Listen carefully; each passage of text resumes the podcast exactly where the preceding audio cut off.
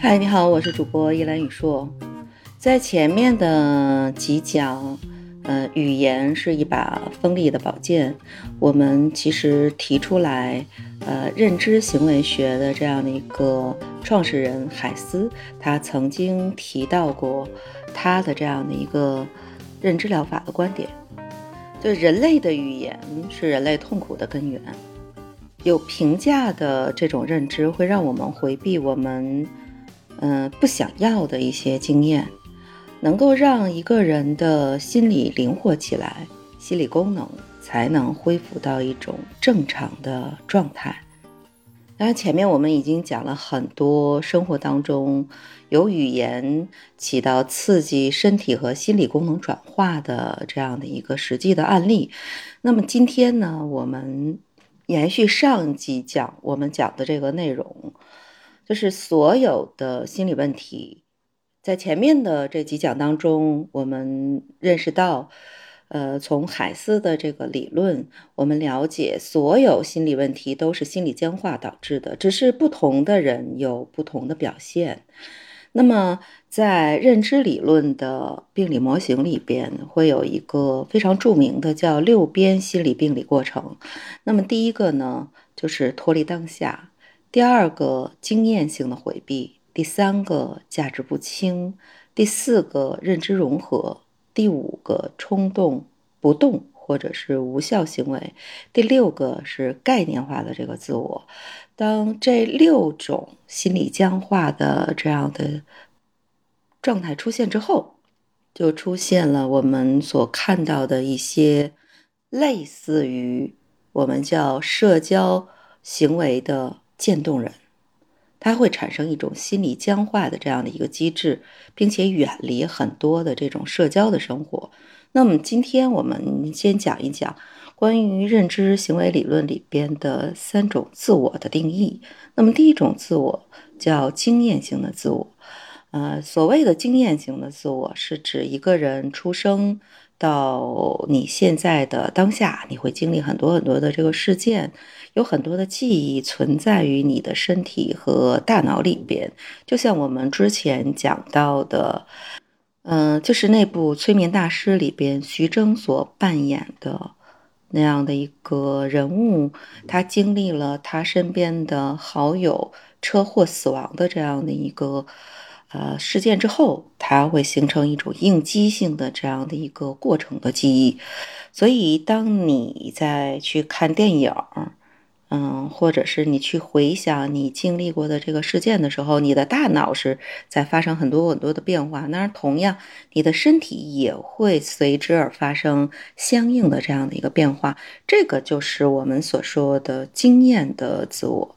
那么第二种自我是观察的自我，它是有意识的在觉察。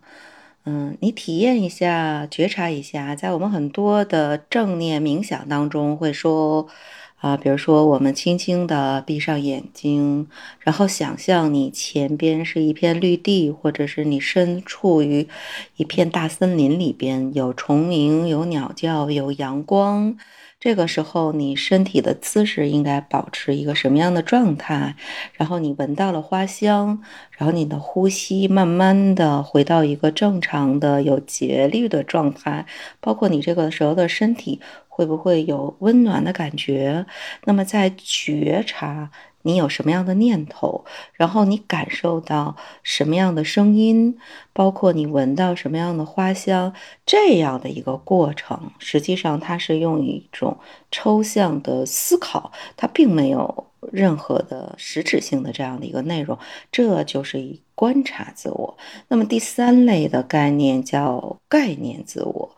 概念自我实际上是我们通常讲的故事当中的我，它是用语言建构起来的。比如说，我们嗯开学参加了一个新的班级或者培训，我们参加了一个新的团队，那肯定是要介绍说我是谁谁谁，然后用语言来描述，告诉别人你是谁。比如你喜欢。吃什么东西，你喜欢做什么，包括你经历了哪些东西。当然，这些都是你用语言描述的信息。不管你怎么生动的去介绍，你也不可能把所有的人生的故事全部都描述出来。当然，这个就是语言抽象的特点。概念的自我不等同于经验自我，经验自我也不等同于概念自我。啊，举个例子，经验的自我是大海，而概念的自我是大海上生成的云和雨。每个人实际上都是由这三个自我来组成的。我们大多数的时间都会用。概念的自我去影响自己，也就是说，我们现在所说的我要立一个什么样的人设，当这个人设立起来之后，这个标签就贴到了自己的前额。当你嗯，如果能够从这种标签化的自我跳出来，那有可能你横看成岭侧成峰，这样子的话，你就形成了一个观察的自我，你就可以摆脱概念化自我、标签自我的一种束缚。所以，我们可以介绍两个实用的小经验。可以让你摆脱概念化自我的这样的一个束缚。那么第一个呢，就是要去澄清你的价值，也就是说，你的人生在这个阶段，什么才是最重要的？这一辈子你做了什么，对你来说是最重要的一个纪念？假如你去世了，你的墓碑上应该刻什么样的文字来记录你的一生？当你去这样的一个设想的时候，你可能就会自然的会回想你这一辈子都是怎么过的。当然，我们可能很早就会知道你早晚都是要死的，但是生命是有限的。你到底想做什么？什么对你才是最重要的？这是一种。目标的评价能够让我们去朝着那个方向去走，所以实际上我们可以随意的去赋予我们自我生命的价值。这个价值往往和你的参照系是相关的。如果你的参照系是外部的、外部的环境、外部人的这个评价，那你永远都要去朝着外部去走。假如说你的参照系是你内心的独立的自我的定位，那你自然而然你就会关照你自己内心的这样的一个感受，追着你自己内心的这样的一个价值去走。所以，这个价值澄清的阶段是非常非常重要的。当然，我个人还是建议以内在的自我价值为一个根本。否则的话，全部的参照系都是外部的环境、外部的评价，你会活得非常非常的累。然后另外一个，在心理学里边，我们可能还有一种，嗯，名词叫做价值罗盘。就像一艘船航行在人生的大海上，没有罗盘就会失去方向。价值是一种方向，比如说，我想成为一个乐于助人的人。我想成为一个好人，这都是你追寻的价值的方向。这个是没有时间截止点的。当然，价值决定你的方向，目标决定你的截止点。所以，当我们。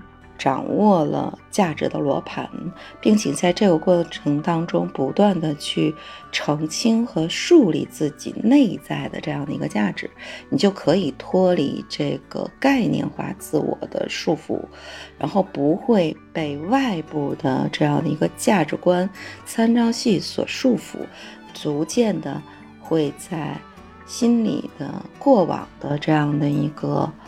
被动的挫败的经验当中，呃，去产生一种回避，产生一种抗拒，呃，渐渐的让你可以从不好的记忆当中脱离，成为那种社交的渐冻人的这样的一个危害。